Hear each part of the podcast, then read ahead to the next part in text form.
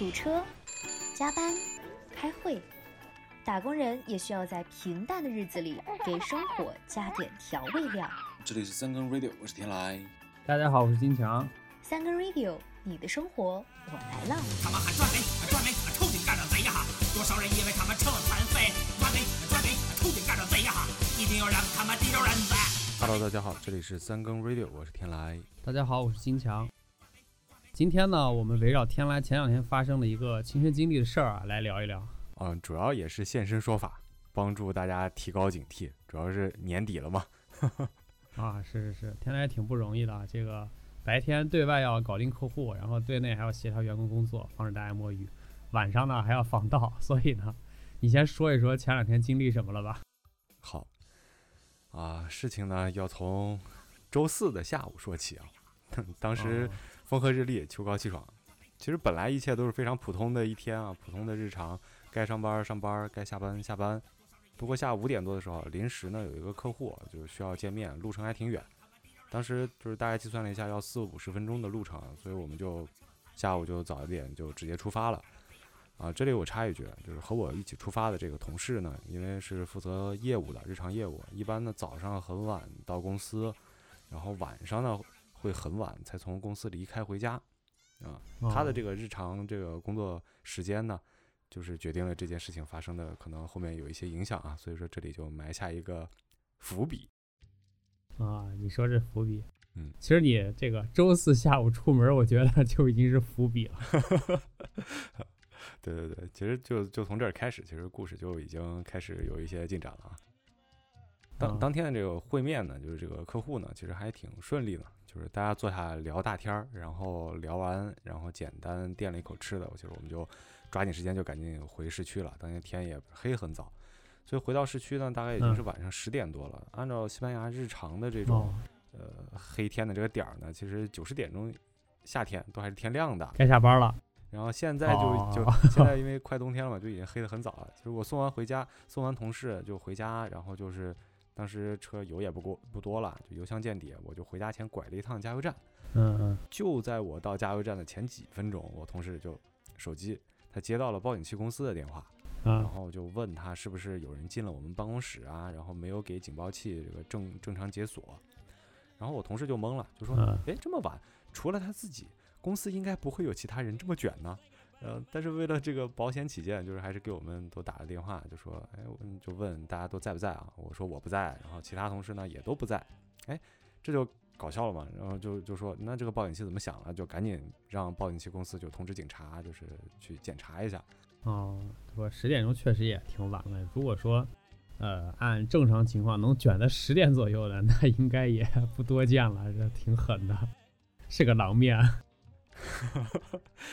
是因为正常他早上去的很晚，然后晚上会很晚才从公司离，嗯，就是离开嘛。因为一些嗯业务就是这些老板的这个工作时间呢，其实都比较晚，所以说有时候啊，你你晚一点，可能跟他聊，可能才才更好一点吧，就更方便。对，啊，就话说回来啊，嗯嗯当天我我我接完电话就赶紧去加油了，加加完油我就越想越不对，我就我就点开报警器那个 A P P 嗯。看了一下监控的照片，嗯，然后结果监控照片就是当时我没看全，我就只看了几张，就发现拍出来都是白色，哦。就，是我当时就是脑子里满脑子想的都是，完了这下遇上团伙了，可能是哦。有人专门哎还很专业的把这个报警器的哦监控给罩住了，有人照顾这个这个摄像头，有人负责偷。对 对对，他给罩住了呢，然后这样不是拍出来就反光就是白色嘛，然后可能现在正作案呢，然后我说那这不行啊，这是为了 公司财务啊，那我得赶紧赶紧回去一趟嘛，然后就加油站哎你你当时紧张了吗？就是你慌了吗？还好，当时因为感觉就是我当时就是脑子里想的是，可能我到了公司，可能这这这伙人已经都走了嘛，然后就可能是哎这这该打扫战场。打扫战场怎么善后啊这种感觉的。因为当时哦公司确实，我回忆了一下，其实公司财务可能没什么，就是那种特别值钱的，或者是什么现金啊，或者是呃几百上万的这种这种这种东西，然后呃就还算 OK。所以我加油站出来，我就往公司就赶嘛，然后一路上可能也就是十来分钟的路，晚上没什么车，嗯，嗯然后我就各种脑补，当时在车上，我边开边各种脑补，我就在想，这个万一这个贼呢，这个动作比较慢，我给堵在屋子里了。碰上了啊，对，碰上了。我是我是搏斗呢，还是给他们反锁？还来个瓮瓮中捉鳖，对吧？啊，就是嗯脑子里有各种脑补桥段，就还好。当时晚上路上车不多，我其实一路没怎么关注这个路况，基本上就是凭感觉嗯在开嘛，因为路比较嗯熟，所以说前一分钟我还在畅想这个捉贼的这个各种桥段、各种大戏，然后后一分钟，哎，已经到门口了。对你这个搏斗肯定是没戏，像你这一个人去，对吧？你刚也说了，人家说不定是团伙作案，你一个人去，基本就等于是白送嘛，送人头，对对是吧？咱正常这个出趟远门，那都知道包里边多装瓶水。要是说这个团伙作案干这个的，不可能不提前准备。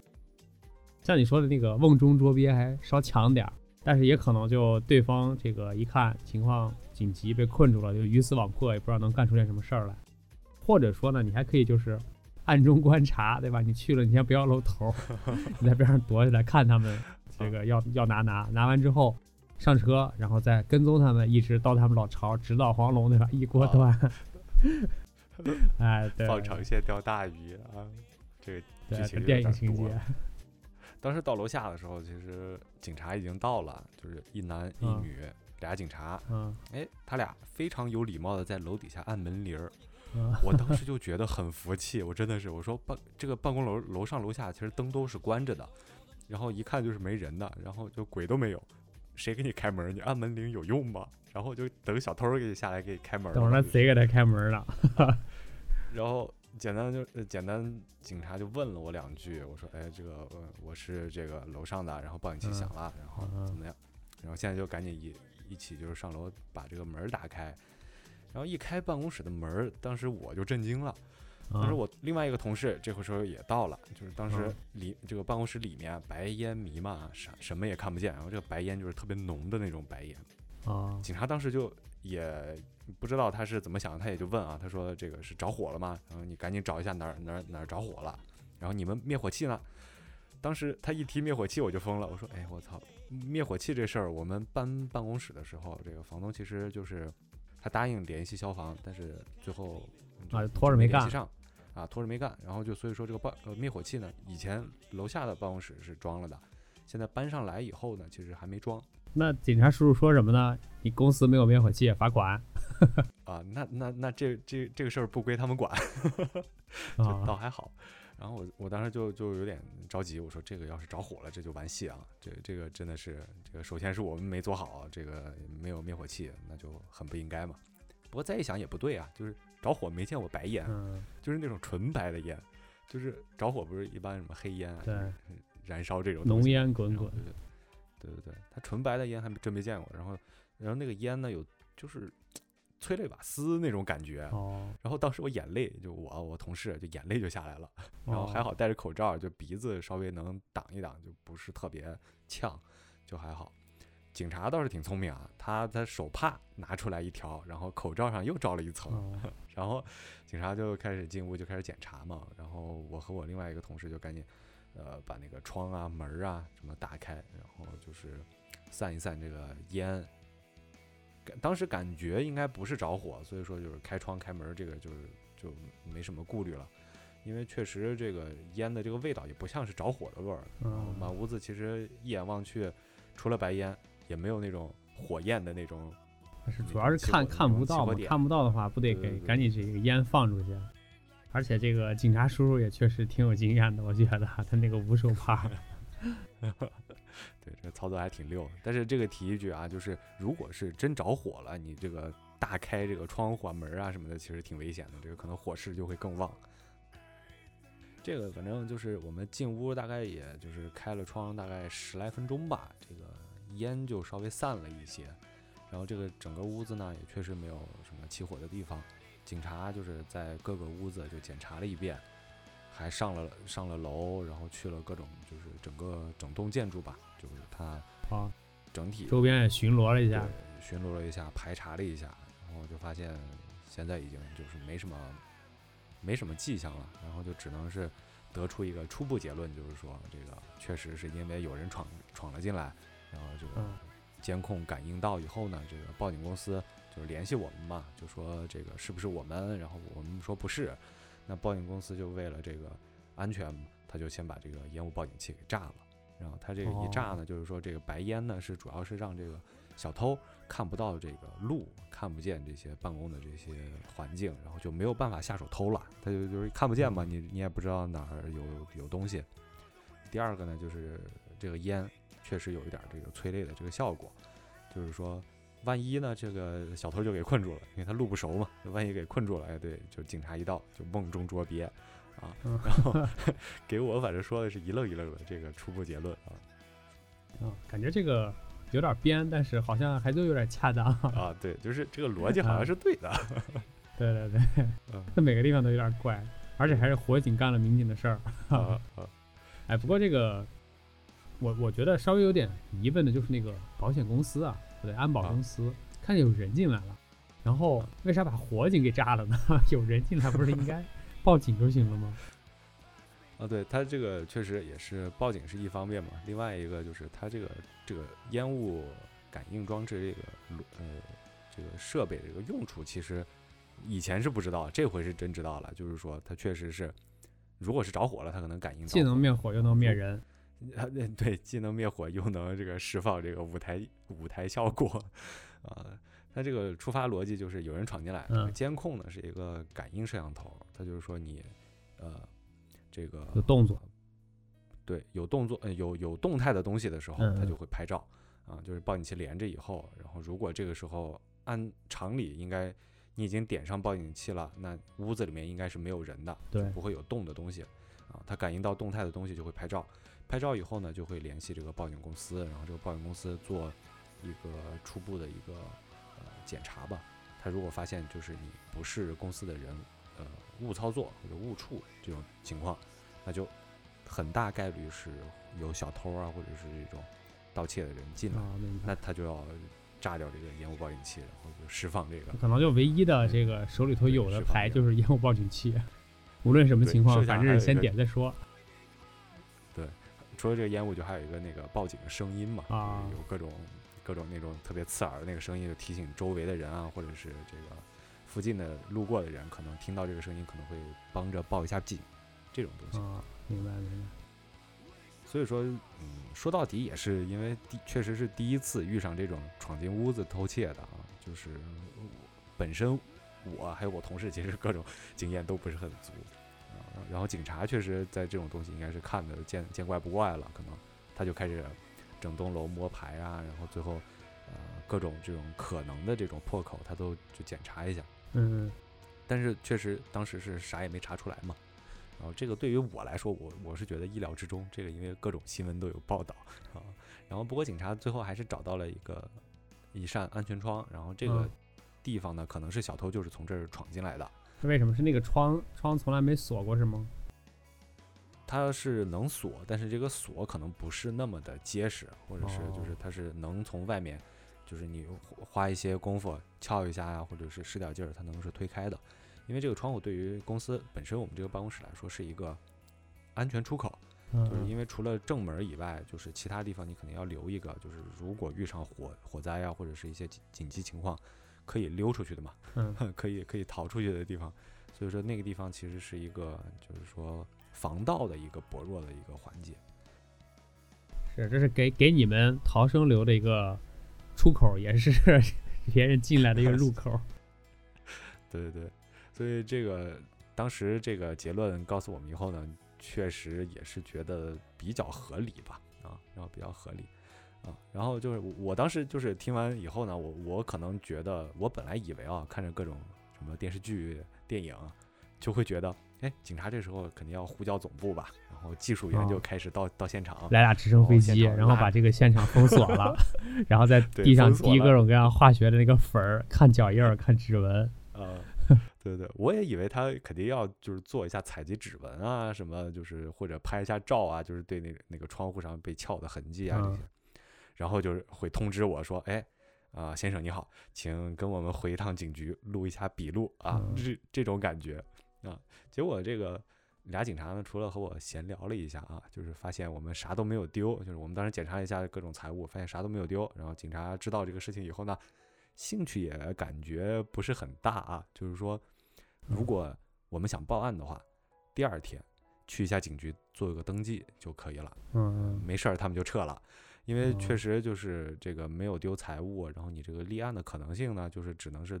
登记一下这家这事儿小了点儿，小了点儿，然后就可能就是做一下啊。登记，然后你真正派，这个是我臆测啊，这个就是说，呃，这个西班牙警察去专门去针对这个案子去做一个详细深入的这个摸排调查，可能就可能性不是很大啊。然后就这样，对。就当然这部分我是简化了一下啊，就是说这这两个警察呢，确实也挺认真负责的，就是检查的时候楼上楼下，我们这个楼可能是六五层，然后他每每家每户都去做了一个就是这个检查，然后呃窗外呀、什么的，差不多前前后后排查了一个多小时啊，所以说他们走的时候，他们撤撤退的时候，我和我同事还是相对比较放心的，就是不会说是哦在屋子的某个角落啊、某个房间门背后还藏着藏着个人、藏着个小偷啊，这种倒是不会，所以说就相对比较放心。啊，你这个就不是什么犯罪片儿，你这是恐怖片儿，有点吓人了，突然跳出一个对，正好这两天是这个万圣节嘛，啊，也是赶上日子了，给你过节来了。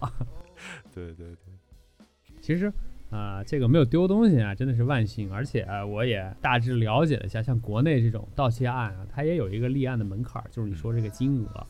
啊，比如说这个个人盗窃公司财物数额较大，是从一千到三千元为起点，处三年以下有期徒刑、拘役或者管教，并处罚金。然后呢，这是第一档，第二档呢啊是三万到十万，哎，处三年以上十年以下有期徒刑，并处罚金。然后第三档就是数额特别巨大，三十万到五十万，哎，是处十年以上有期或者无期，然后处罚金，然后没收财产。啊、一般可能地区不同，稍微这个这个档位啊稍微有点不同，但是呢，呃，怎么说？你这种虽然报警器响了，虽然有人进来了，但是没丢东西吧？确实啊，也是不幸中的万幸吧。没立案那就没立案吧。哎就是所以说确实就是当时是心心态还是好表。anyway. Oh, help me, help me find my place. Oh,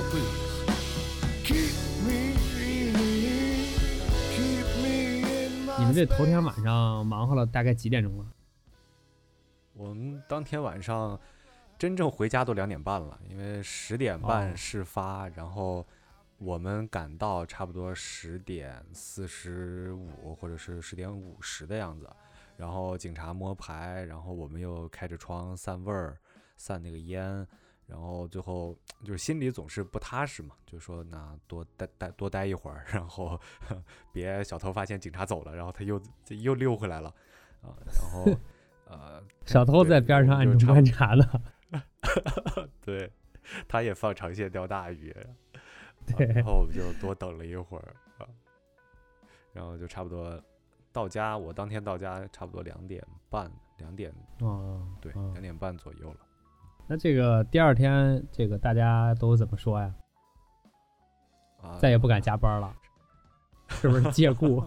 害怕晚上有贼，借故六点钟准时下班？呃，其实大家其实心态还比较好吧，就是还是刚才说的那个，因为确实没丢嗯东西嘛，所以说就是大家其实不啊是特别的这个紧张，因为正好第二天其实是赶上我们月底发薪啊，然后第二天就是哦，呃，当时我们还是让就是所有同事到了一下公司，呃，大部分吧，大部分，然后住得远的我们就没让跑了，主要是过来一下就是清点一下自己的这个财物，有些比如说放在办公室的，比如说自己的电脑呀、自己的手机啊，或者自己的一些其他其他的嗯财物，嗯这种看一下是不是确实嗯没丢、啊，然后主要再就是大家领了工资就各自回家办公啊。因为办公室那个报警器那个烟雾的那个味儿确实是太重了，就一直没散，然后辣辣嗓子、辣眼睛的，就是在里面待时间长了不是很舒服。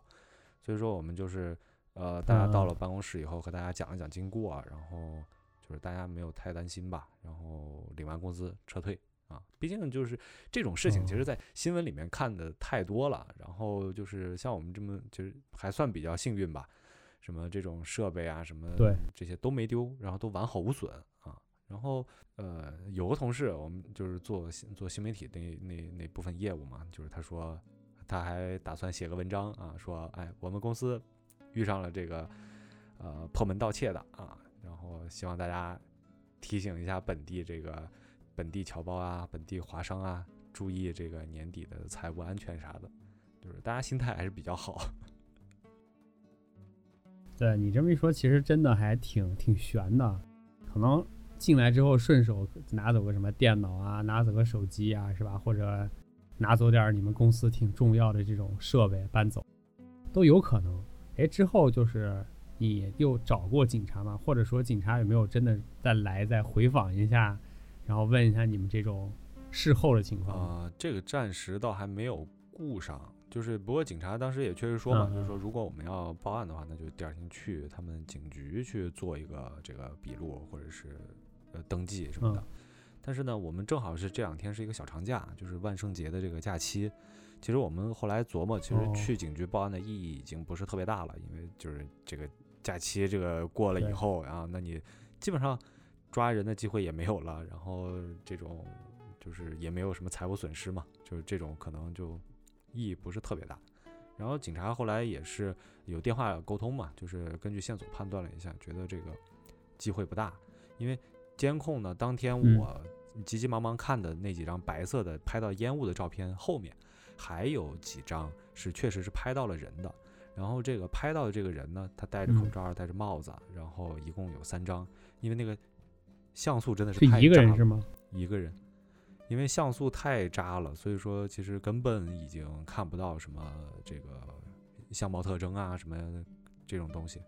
然后另外一点就是，确实也是因为我们在现场排这些烟雾啊、散烟雾的时候，这种各种门窗啊，其实嗯都已经动过了。然后什么指纹啊什么的，应该脚印儿啊，估计也都破坏的差不多了。所以说有用的线索其实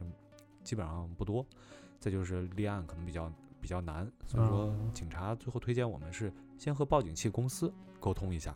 然后报警器的公司呢会指导我们就是接下来的这些步骤。所以说这两天一直都在和报警器的公司做这个联系啊，预约这个维修啊，就是预约、哦预约维修我们这个这次立功的这个神器，这个烟雾报警器的这个东西。再加点烟是吧？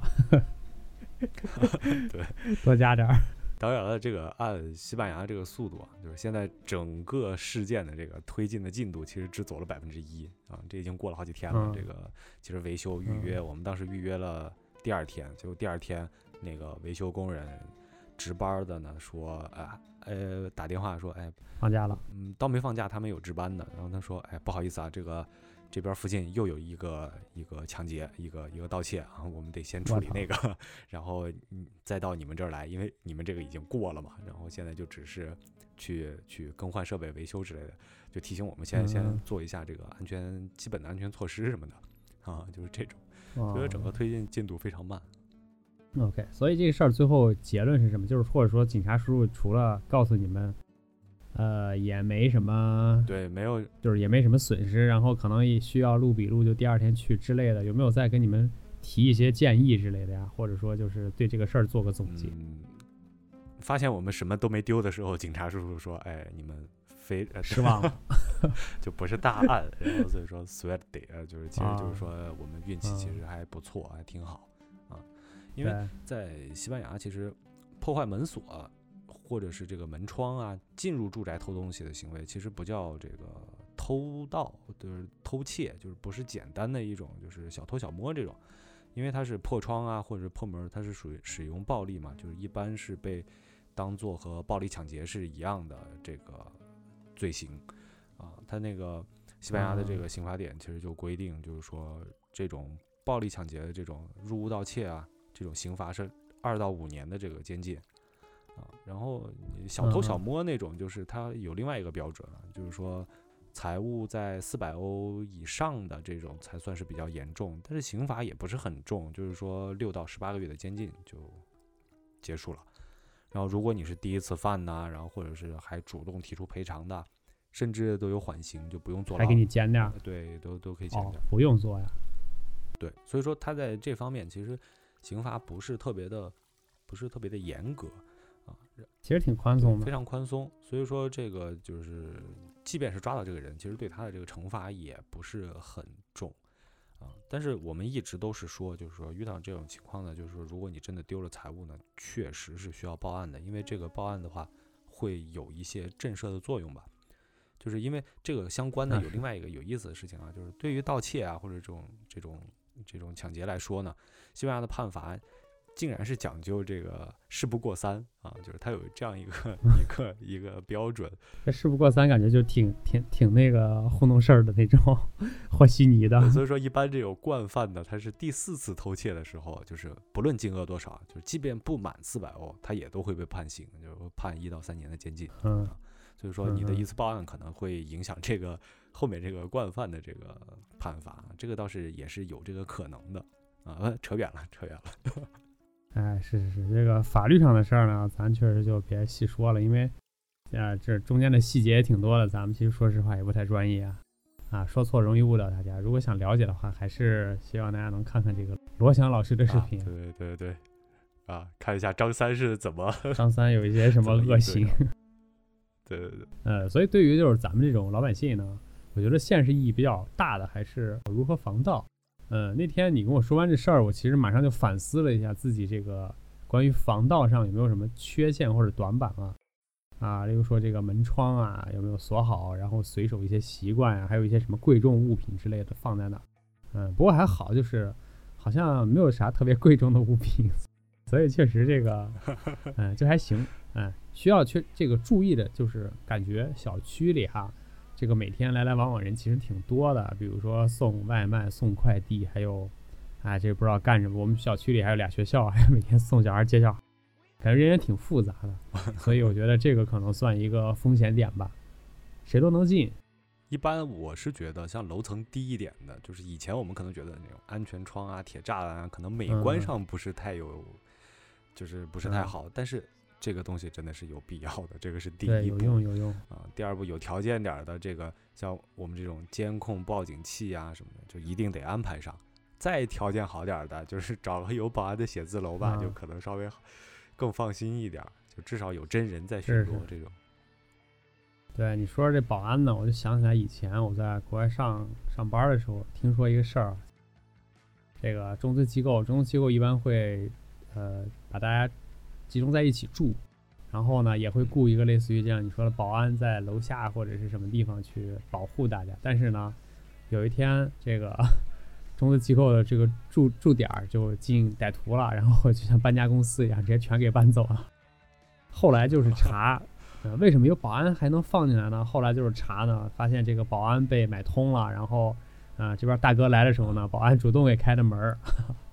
不过呢，这个防盗意识还是得加强，比如说这种随手锁门，而且就是不是说带上，是那种真的给它转上、给锁上那种对，，要锁起，来。锁起来。还有就是得观察这种周围环境有没有异常，例如说这个是跟随呀、各种各样的情况，其实还挺普遍的吧，我觉得。还有就是一般呢，嗯我如果说换一个住的地方，我就会换锁，呃，这个换锁，而且还我我会自己换，因为我觉得现在的这种开锁的，无论是技术还是工具呢，都挺先进的，所以只能就是不断的提高这个门槛儿，把这个锁芯儿换得越来越高级，然后增加一点它开锁的时间成本，让它开得慢一点儿。如果它愣要开我的门儿的话，只能这样了。而且我觉得就是还好还好，我呢是生活在这个朝阳区，朝阳群众还是比较厉害的。那前两天那个对吧，李某迪 就是对，就是朝阳群众立功了。对对对，真的还哎挺厉害的，尤其是这个夏天的时候，夏天从早到晚呢，这个院子里都有这个老头老太太在那站岗。哎，虽然他们不是这个你说的这种保安，但是我觉得，呃，我觉得对这个坏人的这种威慑力呢，比保安还强。朝阳群众对，那朝阳区呢，其实就不用说了，这大爷大妈都是能啊，抓苏修间谍的这种层次啊，小毛贼是不够看的。对，说嗯说回防盗，其实还是还有一个就是釜底抽薪的这个手法吧，就是别在公司放嗯现金、啊，剩下的这些办公设备你是没办法嘛，但是你现金这个对对于小偷来说，这个东西是最方便的，而且最实惠的。对对，而且他查不到，拿了之后你说这钱没了，他就对吧？他之后再去哪儿他也查不到。所以说公司里不放现金，然后不论是这个什么公司存款啊还是个人的这个私房钱啊，这个都别放啊，因因为西班牙其实这个这嗯方面是今年有两点这个变化嘛，其实就是说今年开始呢，西班牙嗯规定这个现金的交易不能超过一千欧。像我们公司呢，现在基本上现金就不会有哦多少，基本上几百块钱这种，就是临时用一下，基本上都是银行。嗯，这就是个什么道理呢？就是如果你没钱，其实就不会怕被惦记，也不会怕被偷。对，就是正所谓是就怕贼惦记嘛，对吧？嗯对对对，国内现金其实已经比较少见了，我可能已经有，哎呀，好久都没有用过现金，或者说，我只是把它装起来的，这个以时备用，但实际上根本不用。呃，所以我我感觉现在小孩儿，呃，虽然在唱那个儿歌啊，我在马路边捡了一分钱，但是可能他不太理解这个事儿，什么叫在马路边捡了一分钱？嗯，现金少呢，就是这种，比如说被偷或者丢现金的概率就会降低，但是嗯，它的这个带来不好的一方面呢，就是这个网络诈骗。如果你遇到网络诈骗，那可能就不是说丢一张两张的事儿了，那就 它比丢的还快。不过，嗯，有些这种重要的东西，比如说这种个人的一些证件，对吧？还有一些像你们公司的这种一些证照，啊，还是得就是勤收拾着点儿。比如说找个这种专门安置的地方，是吧？简单点儿的，像什么带锁的这种抽屉啊、柜子呀，或者说稍复杂一点儿的，在公司整个保险箱，对吧？保险柜，就算是真的进来一个这个贼，他想搬这个，可能这至少也得两三个人才能搬得动。那保险箱还是挺重的。保险保险箱、保险柜这个事儿吧，就是确实以前我也考虑啊过，但是一直没买。为啥呢？就是以前也确实没挣多少钱，嗯当时就觉得，如果这个挣了五百块钱，买个五百欧的保险柜，然后发现保险柜里没有钱可以放，啊所以之前就一直没有买。然后这次之后就确实觉得，就像你刚刚说的，这种证照啊，或者是一些这个重要的这些文件啊，什么东西，确实还是需要这个一个安全一点的地方吧，保险柜、保险箱这样的东西去去装。对你不能说因为没钱就不安排保险箱，呃，你这个就有点像那个网上说的，说银行密码比我的银行余额还长，我今天要用一个六位数的密码保护我的余额。对，这个保险箱呢，不光是能放钱，嗯、还有一些贵重物品，其实都可以放在里面。就是它这个贵是一方面，重要也是另外一方面。比如说，就像你这个证照就非常重要。实在不行，如果你不想在不想在办公室搞一个保险箱，你也可以在银行租，银行有这种业务。呃，而且那个保险箱我觉得还挺安全的，就除非是遇到这种非常非常时期打仗，或者说银行有内鬼吧，一般的贼可能也确实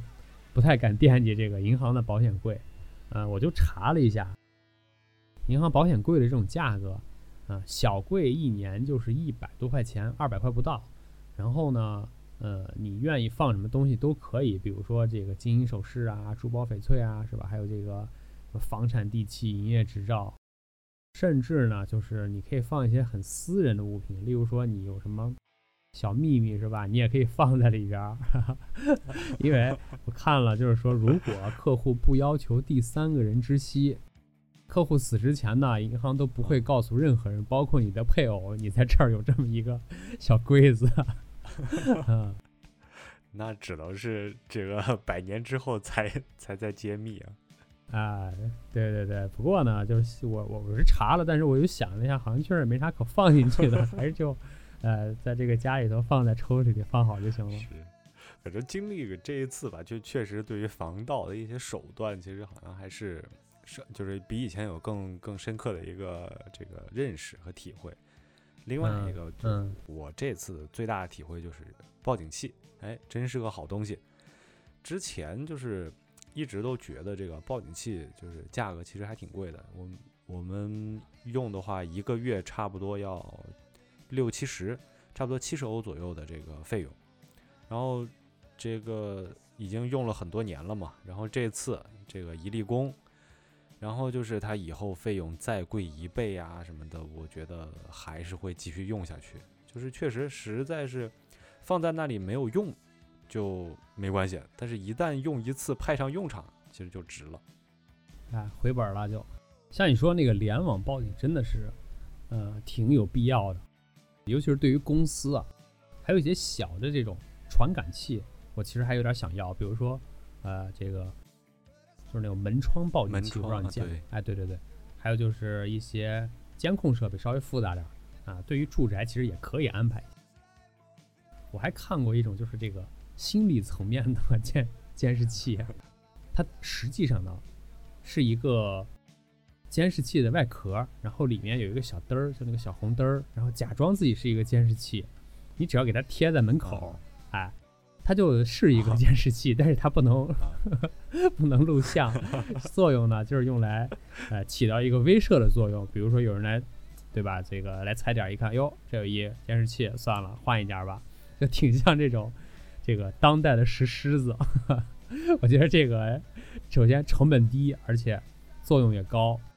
如果说呃有机会的话，我搞一个，我就贴在我们家门口，我每天就 可以吓唬他们。异曲同工之妙的还有另外一个东西啊，就是贴纸，就是报警器附赠的一些贴纸，就是类似于你已进入监控区域啊，或者是呃报警器已经联网这种这个贴纸。一般像西班牙的话，可能大大部分的这种住宅，如果是装了报警器的话，都会贴贴在门窗啊，呃一些显眼的位置。其实它是比较有这个震慑作用的，有一个告知的这个作用吧。但是其实这些东西也就是防君子不防小人，万一是哪个贼就是不信邪，哎，就说我偏要闯一闯啊，我我就是闯进来，哎，对，那也真是没办法。对对对，嗯，还有一种就是，嗯，算是一种比较事后诸葛亮的这个方法，就是买保险。如果说实在是担心这个东西重要的东西丢了，那真的就上保险。不丢呢，这是好事儿，对吧嗯？什么都没发生。丢了呢，也能通过走这个保险，然后降低点儿损失。我是大概查了一下，但是好像没有看到这种类似的保险的业务啊。我只是查到一种，就是出国旅游的时候，呃，有时候有保险说保的范围是有这种行李还有随身物品的丢失。但是对于什么住宅啊、办公室啊，或者是一些办公用品的保险，我觉得这个确实啊啊、可可以可以问一问，如果说有需要的话。对，就是这么说吧。其实现在保险的种类确实很多，理论上什么东西都是可以保上保险的。对，但是买不，但是买不买保险这个事儿就见仁见智了啊，见仁啊见智，这个大家可以自己决定。对对对，哎，总之是说了这么多呢，最好的事儿呢就是不出事儿，平平安安最重要。哎，还是希望啊、大家都平平安安。对对对，因为确实也是马上就要年底了吧，这个各路盗贼啊，或者是各路小偷啊，其实也是年底要冲一下业绩嘛。也开始给自己准备年终奖了。所以说大家提高警惕，这个是最重要的。最后呢，就是，哎，以我亲身的经历吧，给大家哎提个提个醒儿啊。最后祝大家啊出入平安。那这样，本期节目就到这里，我们下期再会，好，拜拜。拜拜。